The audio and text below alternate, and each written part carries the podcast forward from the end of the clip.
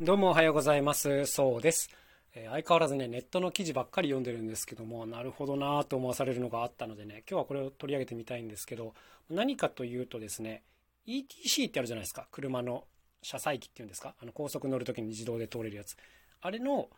なんか声があるじゃないですか。ETC カードが挿入されていませんとか、あの車乗る方ならわかると思うんですけども。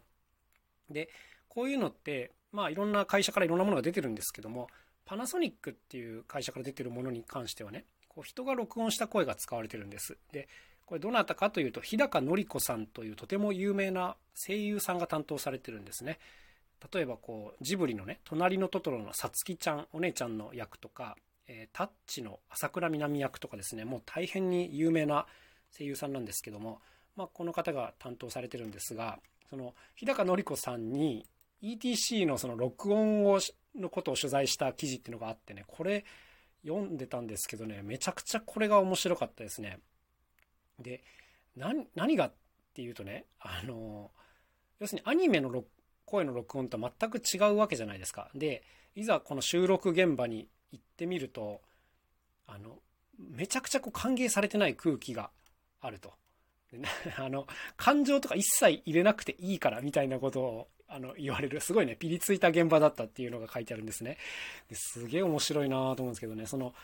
プロデューサーからするとね、あの、前に実は何人も声優いたんだけど、みんな怒って帰っちゃったみたいな現場だったって言って、で、その中でこうやんなきゃいけないんだけれど、とにかくこう感情を消せというのが最大の難しさがあった。で、例えば、あの、申し訳ございませんみたいなのとかね、なんとかがされていないようですみたいな、あの、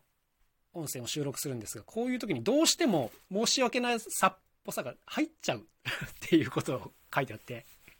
で、それを本当に出さないでっていう風にこうディレクションしてる方から怒られると。で、とにかくこの無機質でいいというか、ちゃんと聞き取りやすいように感情一切乗せないで喋ってみたいなオーダーが入る。まあ機械音声ですよね、だから。はい。だこういう収録でも大変に難航したっていうことがね、書かれててね、本当に面白いなと思いましたよね。まあ、当然や、これがやられてた時はね、その合成音声なんてものは存在しませんから、人が一個一個こう喋ったものを録音して、それを組み合わせて、あと534キロですとかね、あの、こういう言葉を作っていくわけですけども、まあ、とにかくこの発声の良さとか、滑舌の良さ、あと感情をいちいち乗せないっていうね、ここに特化した録音で、非常に苦労したっていうね、記事があって面白い。まあ、これこそなんかこう なんですかね、プロの仕事だなというふうに思ったんですけどね。うん、なんか明らかにこの、何ていうんですか、自分のやりたいこととは全然違うわけじゃないですか。だけど、こう求められてきていて、はい、その中でこう、結果を出さなきゃいけないっていうね、こういう仕事だなというふうに思うんですけどね。本当にこういうお話ってなんか聞いてて面白いですね。なんかすごいこうユニークだなと思ったのが、この日高さんのね、講演会、喋る講演会とかで、あの、一番受けるのは、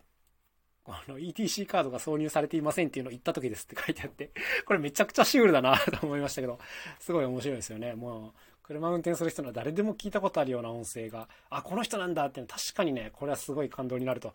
いうふうに思いましたけども、いやー、なかなかね、こういう話って聞けないですからね、なんか本当にいい時代になったなというふうに思います。あのー、周りにもですね、何気なく聞いてるけど、それをこう録音した人とかがやっぱいらっしゃるわけじゃないですか。例えば CM ソングとかでもそうですし、いろんな身の回りの製品、例えばね、お風呂が沸きましたとかもありますよね。はい。こういうのも絶対にその、当然生身の人間がいるわけで、そういう人と会ったらすごいこう感動しちゃうんだろうなっていうのはね、思いましたよね。なんかいろんな仕事が世の中にはあるなという感じでしたけども、まあ面白かったんでこの記事ぜひ探してみてください。というわけで今日はこの辺で終わりにしたいと思います。えー、最後に1個宣伝させてください。春の風に乗せてという新しいアルバムが出ます。もう素晴らしいナイスメロディーの楽曲に仕上がっておりまして10曲入りですね。はい。これ概要欄に予約サイトのリンクを貼っておきますので、ぜひそちらから一度見てみてください。それでは今日も一日頑張っていきましょう。また明日お会いしましょう。さようなら。そうでした。